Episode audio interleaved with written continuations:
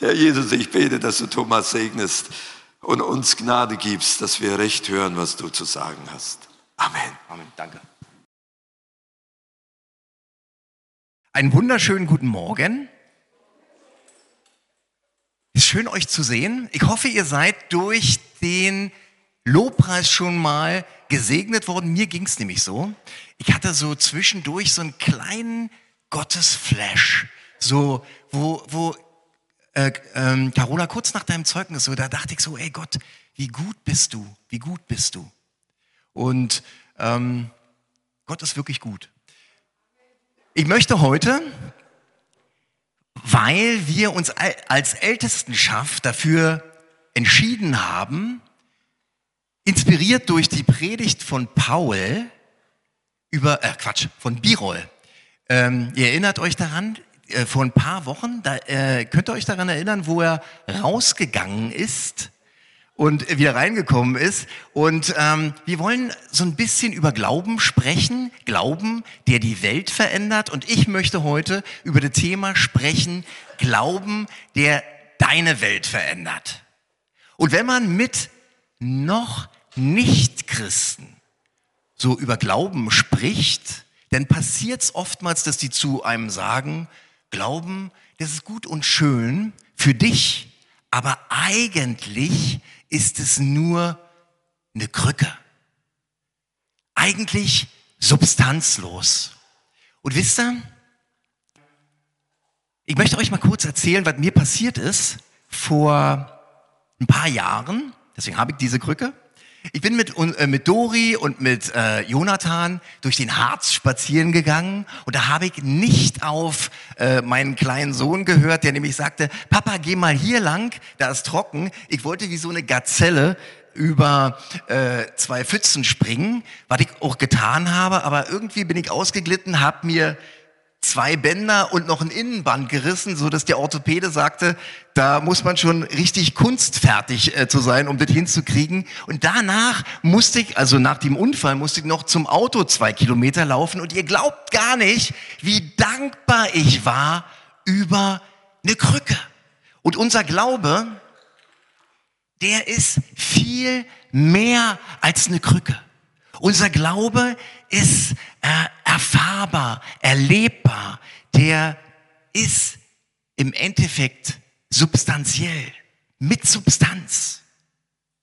Und wenn wir uns mal anschauen, was die Bibel über Glauben sagt, dann steht ja so eine Definition im ersten, äh, im Hebräer 11, Vers 1, da steht, was ist also der Glaube? Es ist eine Grundlage unserer Hoffnung, ein Überführtsein von Wirklichkeiten, die man nicht sieht.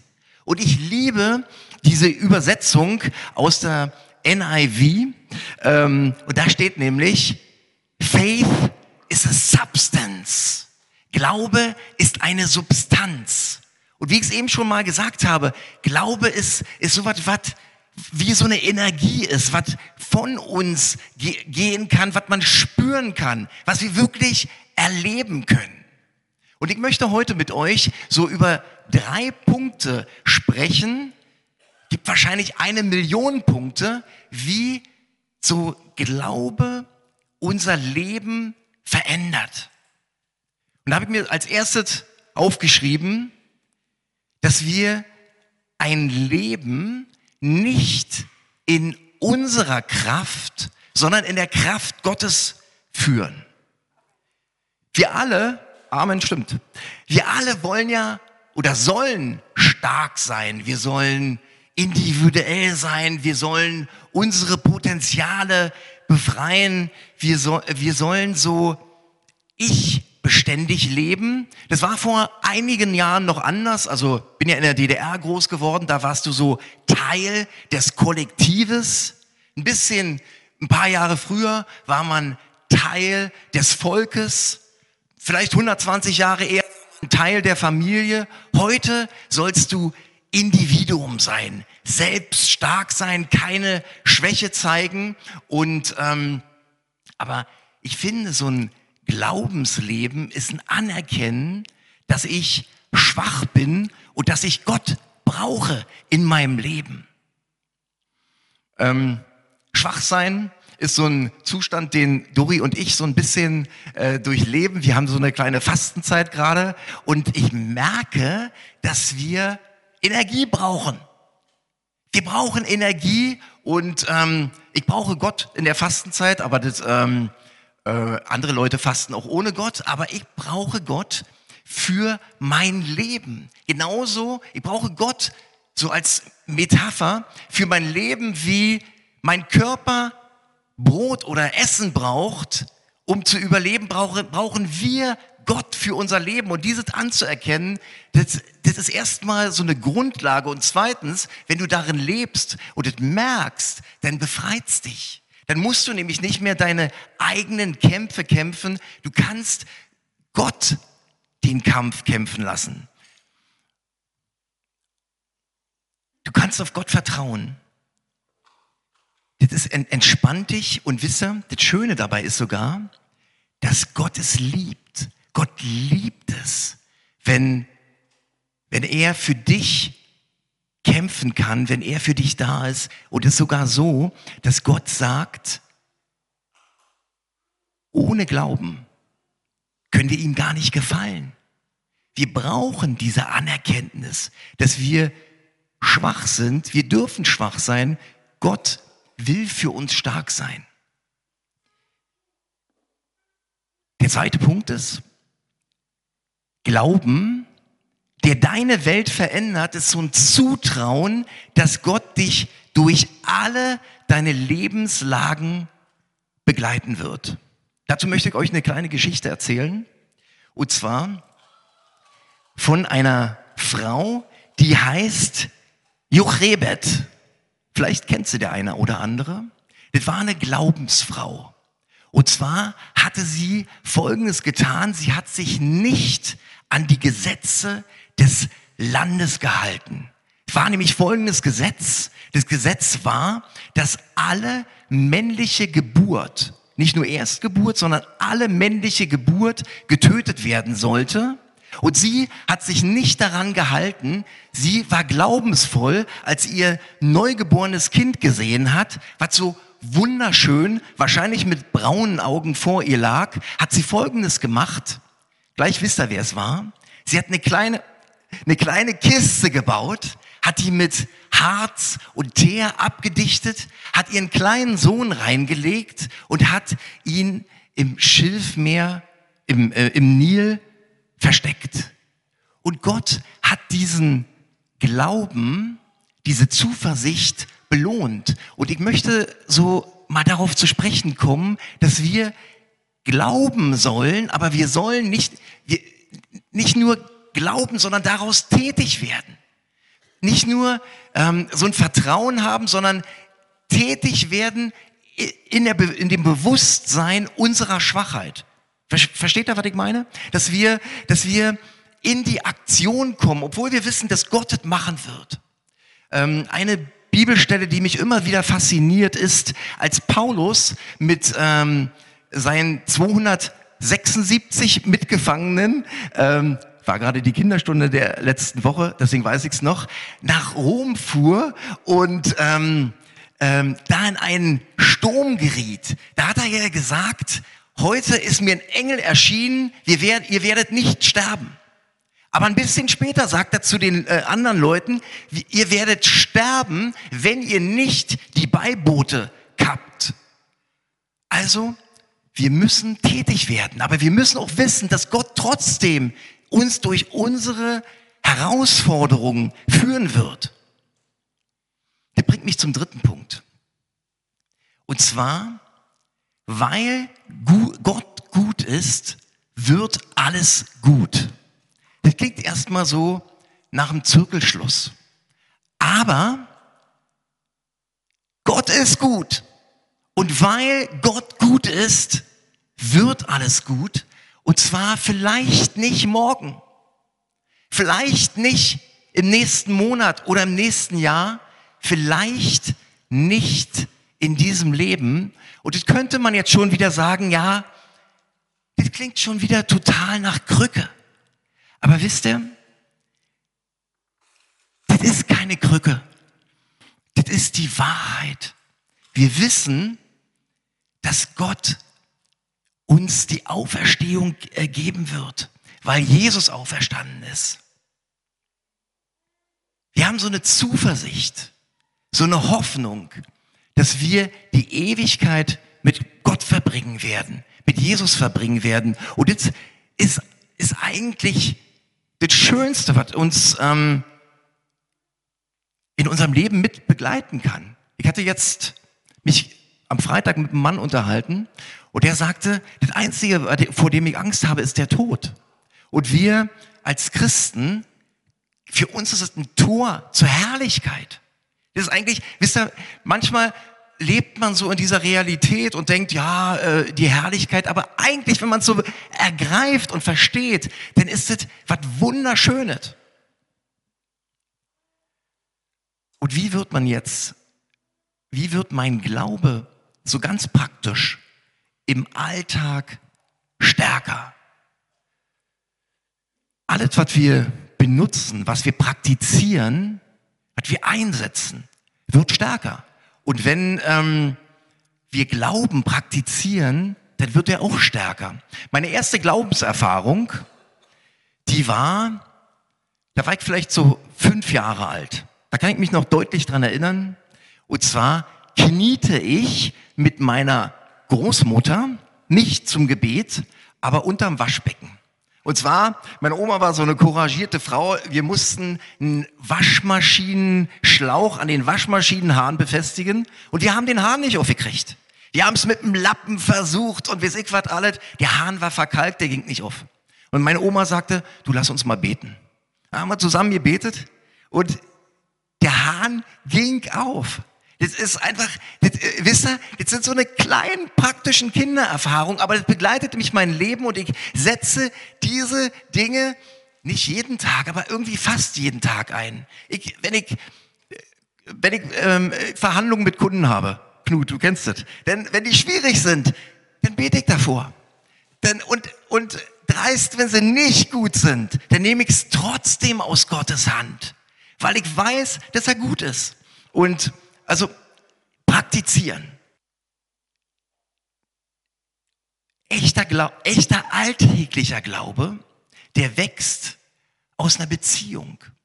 Der, das ist kein theoretisches Wissen. Das ist nicht so irgendwie, weil ich mir, ähm, weil ich, äh, weil ich was regelmäßig praktiziere und ähm, das Glauben nenne, ist es noch kein Alltagsglaube, sondern ähm, ich weiß, durch die Beziehung mit meiner lieben Frau, wie sie ist und dass ich mich auf sie verlassen kann, wie viel mehr und wie viel mächtiger ist Gott. Und wenn wir in dieser Beziehung leben, wissen wir, dass ähm, Glaube funktioniert.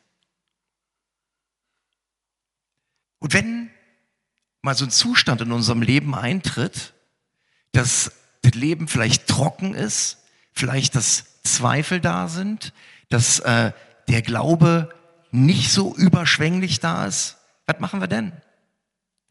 Ich glaube, dann ist es noch wichtiger, diese Beziehung zu Jesus, zum Heiligen Geist zu suchen und darin zu leben, auch wenn du nichts fühlst. Wisst ihr, manchmal lassen wir uns so von unseren Gefühlen leiten und ähm, Gefühle sind nicht schlecht, weil Gott hat sie uns ja gegeben, aber Gefühle sind nicht die erste Priorität in unserem Leben, auf äh, dessen Basis wir unsere grundsätzlichen Entscheidungen treffen sollen.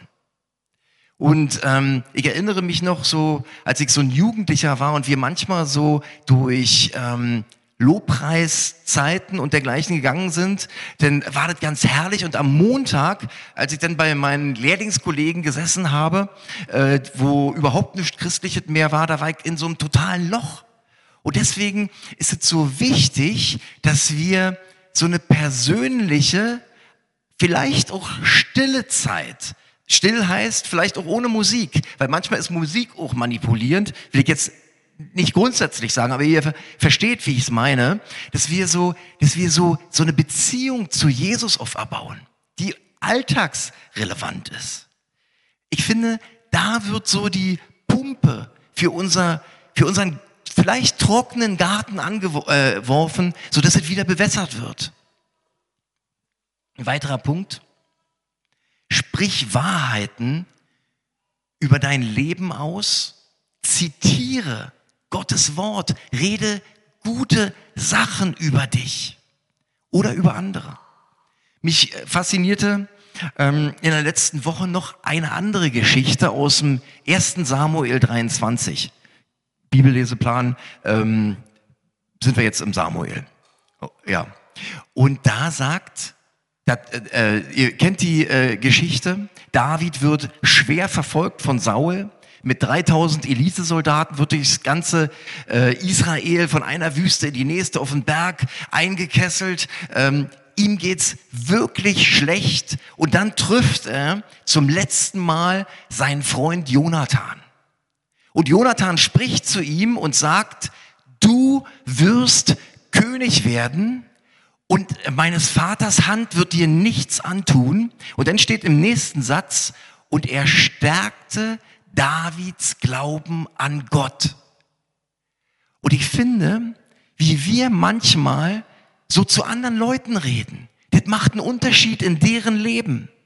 Wir sollen positive Dinge über andere bekennen, dass wir gute Sachen hineinreden oder vielleicht sogar noch einen Schritt weitergehen, dass wir prophetisch reden über andere Leute. Ich hatte mal eine Predigt, ich glaube, von Mike Bickel vielleicht gehört. Und zwar hat der gesagt, ähm, wenn du Menschen siehst, dann sollst du darüber nachdenken, nicht so dein erster Eindruck, sondern was denkt Gott über diese Person?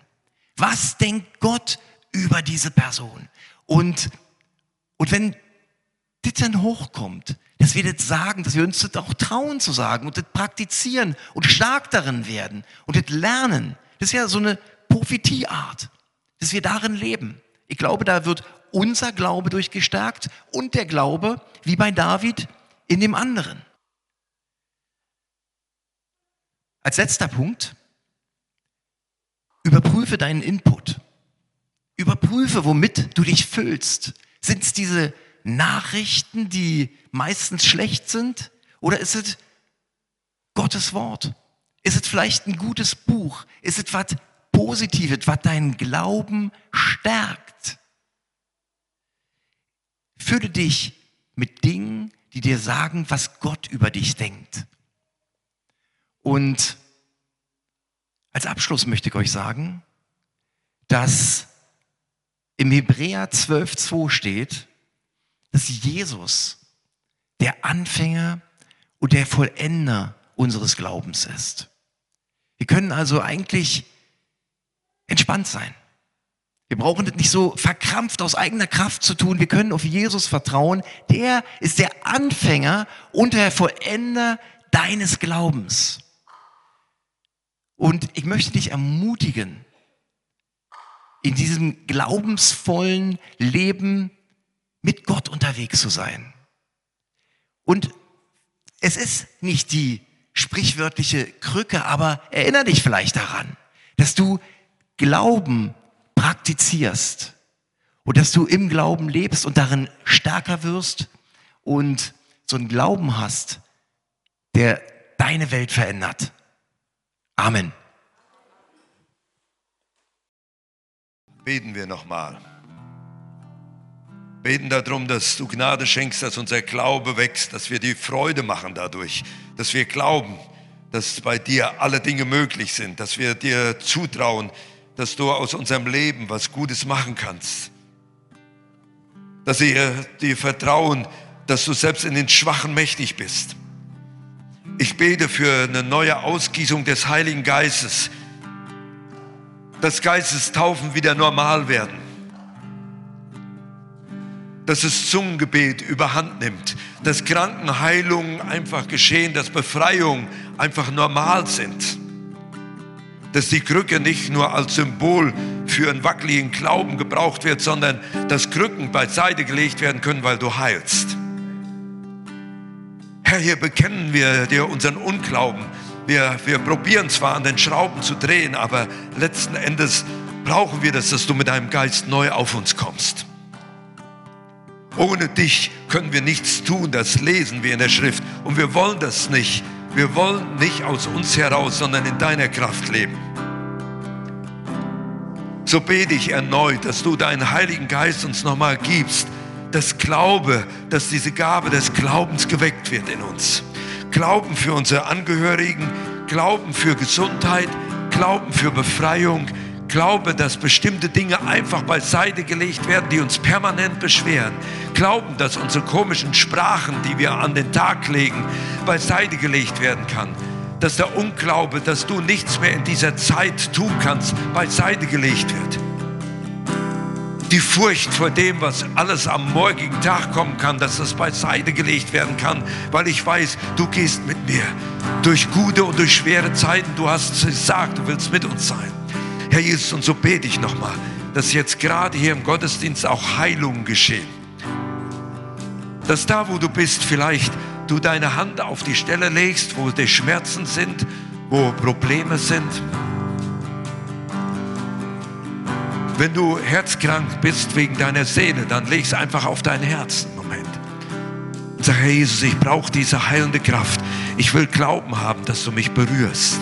Ich will Glauben haben, dass du was Neues in meinem Leben tust.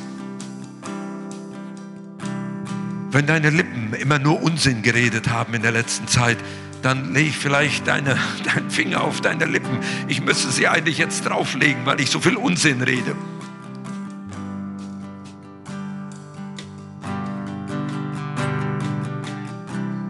Wenn du schwerhörig geworden bist, was das Reden Gottes angeht, weil du träge geworden bist, die Dinge zu tun, die er dir die ganze Zeit immer wieder gesagt hat,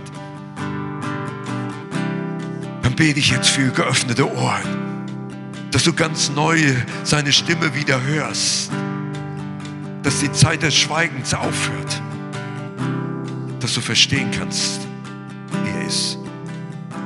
Kishakura basane mishikodo. Jesus. Jesus. Schön ist dein lieblicher Name.